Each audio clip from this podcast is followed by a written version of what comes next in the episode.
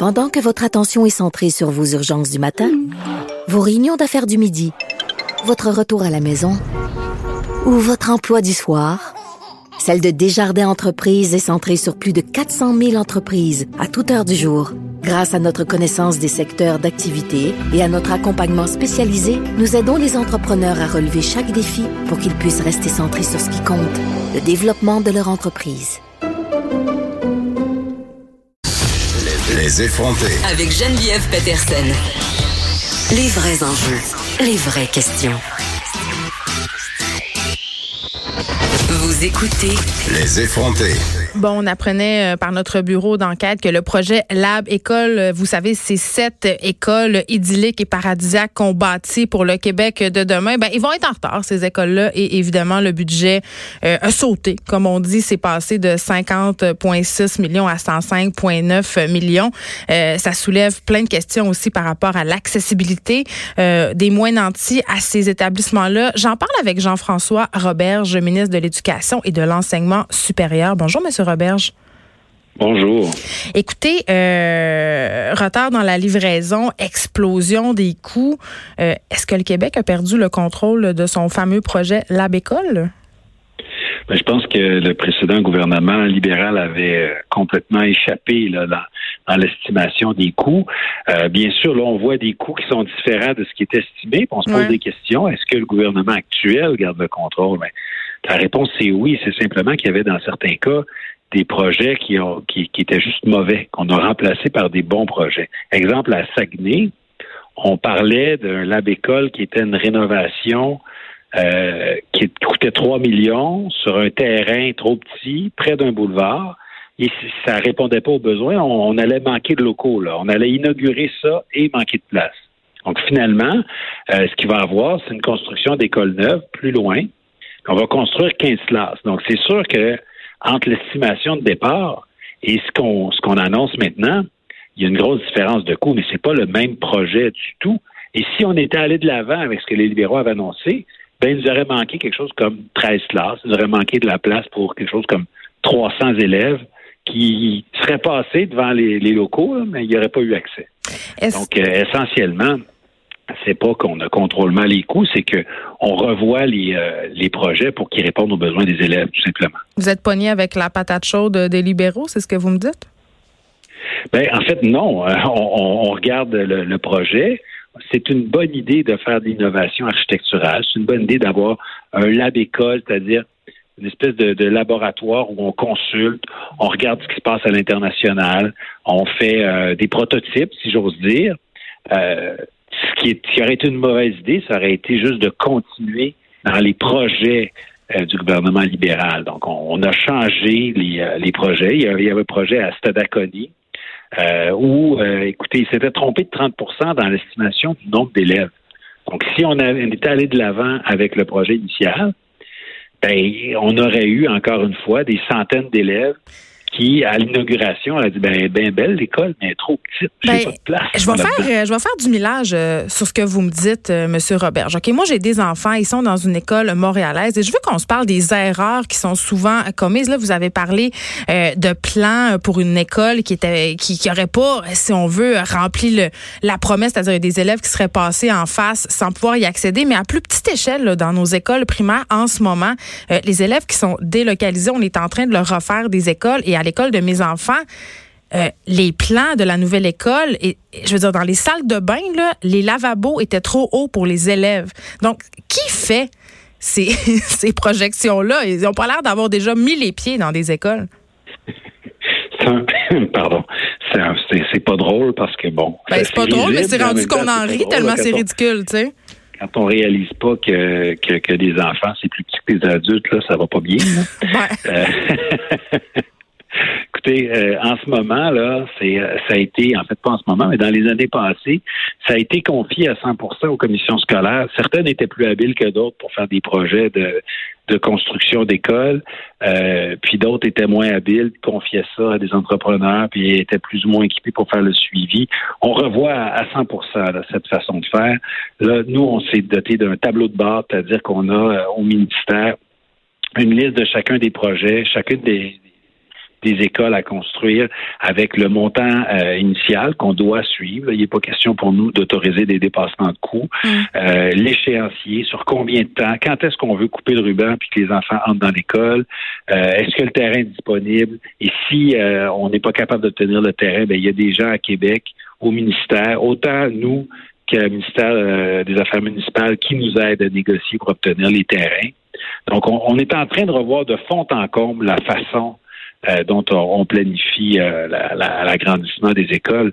Parce que sinon, écoutez, on, peut bien mettre plus d'argent, mais ça fait, comme on dit, plus de ce qui marche pas. Puis la, semaine dernière, la vérificatrice générale a fait un, rapport qui mm. était dévastateur pour euh, le dernier gouvernement libéral.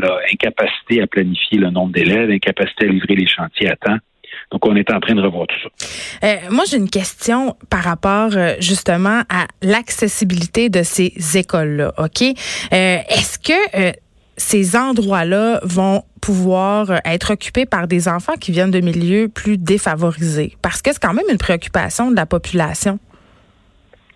Ben oui, les, les, les six labs écoles en ce moment qui sont en marche, ils sont répartis à la grandeur du Québec, puis il y en a des, des, euh, des, écoles qui sont de plus petite taille, il y en a qui sont plus grands, il y en a qui sont en milieu euh, plus défavorisé, donc c'est classe moyenne. Mais l'essentiel pour moi, c'est pas ces six écoles-là. C'est les 50, c'est les 100 écoles qu'on va faire en s'inspirant du lab école, de ce qui de, de ce qui ressort de tout ça. Oui, parce que moi, j'ai peur de l'école à deux vitesses. On voit un prototype, ouais. mais le prototype, là, on n'achète pas ça, un prototype. Hein. on s'en inspire ensuite pour tous les modèles qu'on va faire par la suite. Et c'est comme ça qu'on va avancer. On va faire des belles écoles à la grandeur du Québec. Nos belles écoles à la grandeur du Québec n'auront rien à rien à envier aux six écoles du Lab École. Ben, c'est ça, parce qu'à un moment donné, ce que je me disais aussi, c'est que c'était comme justement, je vais reprendre votre idée euh, de la maison modèle. justement, quand tu achètes un condo, tu seras pas capable d'acheter le condo qui est en maison modèle parce que le condo de la maison modèle, il y a toutes les options, il y a toutes les features. Et tu sais, on annonçait des choses qui, moi, comme mère, m'emballent, c'est sûr. Là, personne n'est contre la vertu. Tu sais, on parlait d'école avec des potagers, euh, des cuisines, des fumoirs à poissons. Moi, je trouve ça extraordinaire parce que j'arrête pas de dire tout le temps à cette émission qu'il faut réintégrer intégrer la cuisine dans nos écoles parce que c'est un problème de société. En même temps, euh, d'un autre côté, il y a le côté réaliste en moi. Je me dis, euh, des profs, les directions d'école qui sont tout le temps ici à cette émission-là se plaignent de problèmes pas mal plus terre à terre que ça. Là. Genre, ils ont besoin de livres dans leur classe, ils ont besoin d'un retour des services orthophonistes, psychoéducateurs. Ça, est-ce que ça va être pris en compte dans ces nouveaux projets d'école qui sont somme toute idéales? Mais est-ce que réalistement, ça va se pouvoir? Oui, ça va se pouvoir. Euh, puis il faut séparer un peu le, budget, un peu comme euh, à la maison, on a des fois notre notre, euh, notre hypothèque là, puis on a nos, nos dépenses d'épicerie. Bon, ben on a on gère les écoles avec le plan québécois des infrastructures, c'est c'est de l'argent qu'on dédie pour rénover nos écoles. Hmm. On a écoutez 2,3 milliards.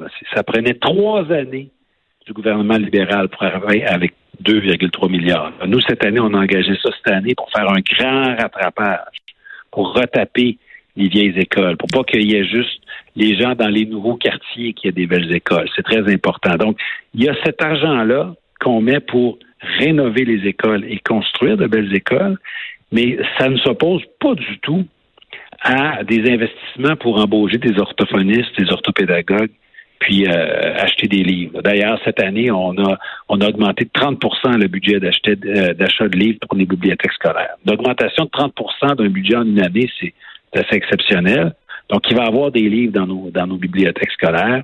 Puis il va y avoir de plus en plus de spécialistes, orthopédagogues, orthophonistes dans les écoles. Ce qui nous ralentit en ce moment, c'est, c'est pas le manque d'argent ou le manque d'ambition du gouvernement, c'est la pénurie de main d'œuvre. Des fois, on va embaucher, supposons, un orthophoniste ben, des fois, le poste peut être ouvert trois, quatre, cinq mois avant qu'on réussisse à l'embaucher. Mais la bonne nouvelle, c'est quand on l'embauche, on lui offre sa permanence puis on le garde. Mais là, vous parlez des euh, orthophonistes. le réseau mais... s'améliore. Ben, je sais pas, là, les, j'en ai des profs ici qui me disent que les conditions de travail dans les écoles, c'est absolument dégueulasse. On a des salaires qui sont bas, on a des enseignants qui sortent de leur formation, qui sont pas accompagnés, qui se tapent les classes difficiles dès le départ. Je veux dire, on va pas se le cacher, là, il y a un fort taux de décrochage chez nos professeurs en ce moment. Vous êtes un ancien prof, vous le savez, là. Non, tout à fait. Moi, j'ai enseigné 17 ans dans, dans le réseau public, là, parce que ce que disent les enseignants puis enseignantes là qui, qui enseignent, euh, c'est pas étranger pour moi. Puis de toute façon, j'ai beaucoup beaucoup d'enseignants dans mon cercle d'amis qui euh, tous les jours là, sont, sont, dans nos écoles.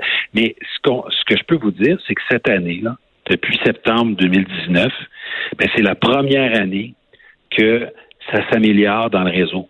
Septembre 2019 là, c'est mieux que septembre 2018, c'est mieux que septembre 2017. OK, mais c'est mieux en quoi, que c'est le Klondike, là, c'est le paradis? Non. Ah. Mais ça va être mieux. Septembre 2020 va être mieux par rapport à cette année. Mais qu'est-ce qui va mieux? Septembre 2021 va être mieux aussi. Donc, enfin, il y a de l'espoir. Et je sais qu'il y a des enseignants et enseignantes qui disent, mais c'est difficile, puis je n'ai besoin, moi, tout de suite, là, de mon technicien en éducation spécialisé pour m'aider avec mon élève autiste ce que je dis, c'est que probablement que le poste est affiché, puis peut-être qu'on va l'avoir à la fin décembre, en janvier ou en février. Mais une chose est sûre au gouvernement, on investit dans, pour aider les profs à aider les élèves. Je veux savoir qu'est-ce qui va mieux. Vous l'avez dit, ça va mieux, ça va mieux, mais qu'est-ce qui va mieux à part l'investissement de 30% pour acheter des livres dans les bibliothèques, mettons? Ben, ce qui va mieux, c'est qu'on a enfin dans toutes nos écoles primaires de récréation. Il n'y a plus d'élèves qui sont privés de la récréation d'après-midi. Il faut qu'ils marchent à genoux. Il faut qu'ils marchent à genoux l'hiver quand même pendant la récréation.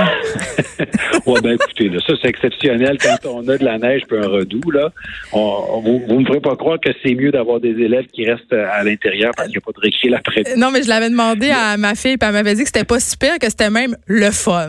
Donc des fois notre perception ben, d'adulte. Les enfants trouvent tout le temps le moyen de s'amuser. Des fois on leur achète un gros jouet puis ils jouent avec la boîte. Hein. Exactement. Donc deux récrés. Oui, eh bien, écoutez, pour la première fois aussi cette année, pas la première fois en disant, la première fois euh, depuis l'histoire du Québec, tous les jeunes ont deux sorties culturelles gratuites, donc l'accès au théâtre, l'accès au musée, l'accès euh, à la fois au musée des arts qu'au musée des sciences. Là. Cette année, tous les élèves du Québec, du primaire et du secondaire, ont deux sorties gratuites. Ça fait du bien aux élèves qui ne pouvaient pas se les payer. Ça fait du bien au portefeuille des parents aussi. Mm.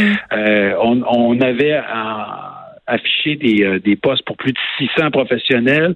On nous dit qu'on en a quoi 3 400 d'embauchés. On continue à chaque semaine euh, d'embaucher des professionnels. L'argent est là. Donc, euh, les, les, les, postes s'affichent. Puis, à chaque semaine, là, il y a des commissions scolaires qui embauchent des professionnels. On s'améliore de jour en jour. Ben, j'espère parce qu'au début. gratuit dans nos écoles secondaires pour la première fois aussi. Donc, ça, c'est nouveau. Donc, ça s'améliore. Ben, c'est très concret. Là. Il y avait quand même, euh, à la rentrée scolaire cette année, plusieurs écoles qui n'avaient même pas de directeur. Donc, j'espère que ça s'améliore aussi à ce niveau-là. quand même, parce que c'était un besoin assez criant. Il y avait des directions d'école en panique. Jean-François Roberge, merci, ministre de l'Éducation et de l'Enseignement supérieur, d'avoir fait le point sur ce projet, la Bécole, qui, euh, bon, a l'air euh, reparti sur la bonne voie, si je me fie à ce que vous me dites. Oui, puis on va contrôler les coûts. J'espère. Merci beaucoup. Merci, au revoir.